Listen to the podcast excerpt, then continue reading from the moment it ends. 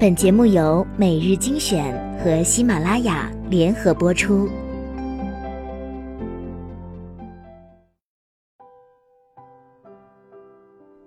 欢迎收听每日精选，我是主播小乖。今天的这篇文章叫做《爱情又不是买包包，想要哪款挑哪款》。邻居家有一对与我相熟的婆媳，阿姨古道热肠，心直口快。喜欢跟人聊天儿，教过我许多生活小妙招。宝宝衣服上的奶渍怎么洗？微波炉蒸蛋糕又如何又嫩又软？如何牙膏擦水龙头又新又亮？儿媳身材瘦小，为人和善。曾在一次聊天时，她告诉我，生女儿鹏鹏时因剖腹产时打麻药留下了腰伤，至今坐久了仍会痛，所以一直没有重新工作。当了婆婆又特别热心的阿姨，难免有点八卦。上个周末，她遇见我，上来就热心地问：“小李，前几天我看你拖着行李箱又出差了。”我说：“是啊。”她又说：“我看你成天早出晚归的，真是能干啊，收入一定很高吧？”我笑着挽了下她的胳膊：“比上不足，比下有余吧。”阿姨顺势拉着我到长椅上坐下，吐槽起来。昨天买菜见你婆婆带了条新围巾，我一猜就是你买的。羡慕你婆婆好福气，有你这么能干的儿媳妇儿，不像我们家那个，到现在孩子快五岁了，也不提找工作的事儿，成天在家趴在电脑前，全靠我儿子一个人养家赚钱，多累呀！我时常见到快递到他家楼下，知道儿媳开了淘宝店，便跟他解释。现在工作不用非要去上班，鹏鹏妈在网上开店也是工作。网店现在不好做，可能前期赚钱比较困难，但慢慢积攒了客源就好了。阿姨仍不满意，那能一样？谁给交社保？老了能有退休金？什么网上工作，其实就是懒。如果我再继续对他说，上班有上班的不自由，我无法每次都去参加幼儿园活动，孩子生病也不能时时陪在身边的话，估计他会说：“那没关系呀，孩子有我照顾啊，你们年轻人就应该多努力，多赚钱。”我只好说：“阿姨，你知道我在家什么样吗？”阿姨一副志在必得的神情：“你在家也是个能干的人。”我对他和盘托出。我在家家务一个手指头都不沾，进门就吃现成的饭，吃完饭也从不洗碗。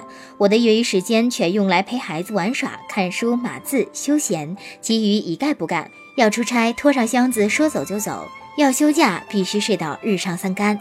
这一切得益于我有一个对我极尽包容和体谅的好婆婆。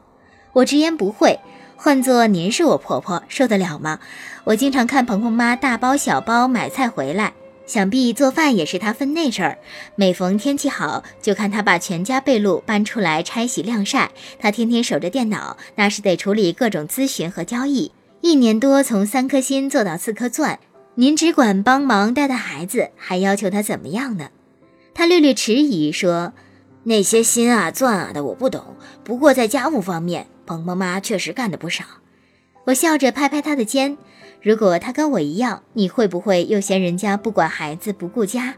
阿姨也笑起来，也是家家一本难念的经，不上班有不上班的好。我可没你婆婆那么能干，要让我买菜做饭干家务再带孩子，我得累死。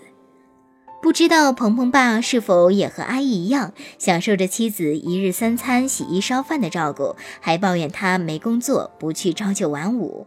这种例子婚姻里比比皆是。我有个女友，朋友皆羡慕她的好命，家中的大事小事全由老公一手包办，大到装修换房，小到孩子喂养，她至今也记不住一勺奶粉兑多少水，更不用半夜哈欠连天的爬起来换尿片。且老公收入不菲，每月按时出家用，想要什么随他买。他最多的口头禅就是不清楚啊，不记得了，没看见啊。总之就一个一问摇头三不知的少奶奶。某次我们姐妹团聚会，喝酒 K 歌玩的晚了点，她撒娇发爹，打了半天电话才跟老公请下假来。我呸她，你又不是出去胡搞，怎么还得小心翼翼写假条？原来女友老公事业家庭样样能干，自然管得也宽，还有些小心眼儿。老婆出门去哪儿，跟谁会面，都得一一汇报清楚。但女友挺看得开，我就是懒，不想操心，也不想费脑。人家既然什么都为我安排，那我就多顺从他一点。我觉得他挺智慧，既然要忍，就忍得甘愿，一个愿打，一个愿挨，两厢情愿，花好月圆。上学时，有位同学跟我们介绍他农村的嫂子。我嫂子其实挺好的，除了老点、丑点、脾气暴点儿。我们哄堂大笑，一个又老又丑、脾气又暴的女人，你哥是怎么看上的？而事实上，这嫂子绝非一无是处。她勤快能干，肯吃苦，在家里养蚕养鸡，率先致富，又大胆贷款，开办了村里最大的养鸡场，自己搞技术，男人跑外联，夫妻二人把小日子过得红红火火，翻盖了新房，购置了汽车，成为十里八乡远近闻名的奔康小能手。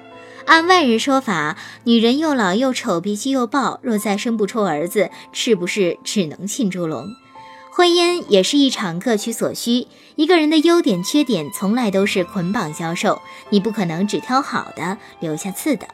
身为女人，你喜欢上小鲜肉，就得收下他的幼稚；你爱上霸道总裁，就得忍受得了他的强势；你看中他老实，就请接受他的木讷；你爱慕他多情浪漫，就得习惯他风流倜傥。作为男人，你看中他沉静，就别嫌；你敬佩他执着，就忽略他的固执。你喜欢他顺从，就别嫌弃他没主见；你倾慕他孤傲高冷，就别抱怨他缺少柔情。这世界真的很不公平。你笑人家马云长得像个 ET，就别无端骂你家老公没本事去纽交所敲钟。日子总是牺牲一些得到另一些，忍受一些收获另一些。人性难免贪得无厌，我们习惯了做加法，总在想现有的基础上加一点，再加一点。我们总要求对方好一点，再好一点。当初找爱人，条件只要人品好，后来又要有能力。要会赚钱，要懂情趣，要解人心，要心有灵犀，要一生懂你。最初养孩子，只要他健康平安；后来又要拼成绩，比名次，考名校，拿奖杯，要争光添彩，要光耀门楣。一哥们儿托我找工作，要求钱多事儿少，离家近，位高权重，责任轻。我说：“大哥，有这样的好差事，我早自己去了。”有个妹子找我介绍对象，要求帅得一塌糊涂，爱得死去活来，外加千依百顺，还能一掷千金。我说妹子有这样的好品种，我也想把他睡了。谁都不是变色龙，无法根据你的喜好只呈现最爱的款。人的 A 面和 B 面从来都是相生相惜，互为呼应。你逼他完全戒掉缺点，优点也难免唇亡齿寒。曾经看到一篇文章里说，要亲吻美人的红唇，就忽略她牙缝里滋生的细菌。我们都带着瑕疵活着，你接受不了我最坏的一面，就不配拥有我最好的一面。你享受了我的优点，就请无条件接纳我的缺陷。年轻的时候，我们太容易羡慕别人。女神从来不护肤，学霸从来不看书。有一种神童叫别人家孩子，有一个物种叫别人家老公。当婚后一地鸡毛的时候，也曾臆想：老娘我当年若嫁了张三李四王五，必不是这般光景。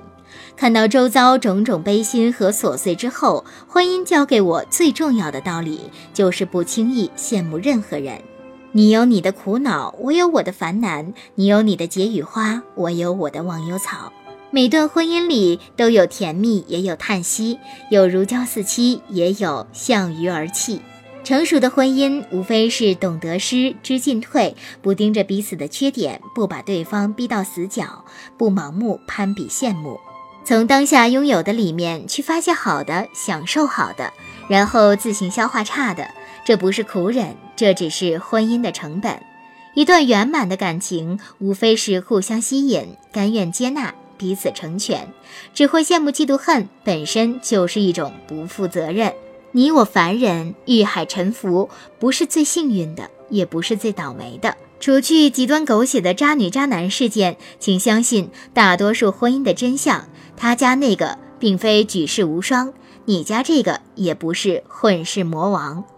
仓央嘉措的诗里说：“世间安得双全法，不负如来不负卿。”婚姻也一样，哪有只享福来不负重？妻小勇勇就得陪他挑水浇园，任他一身臭汗；穷小子娶了天仙，就得接受他提不得针，拿不动线。成熟后的人都懂，人的一生得失总量，大抵守恒。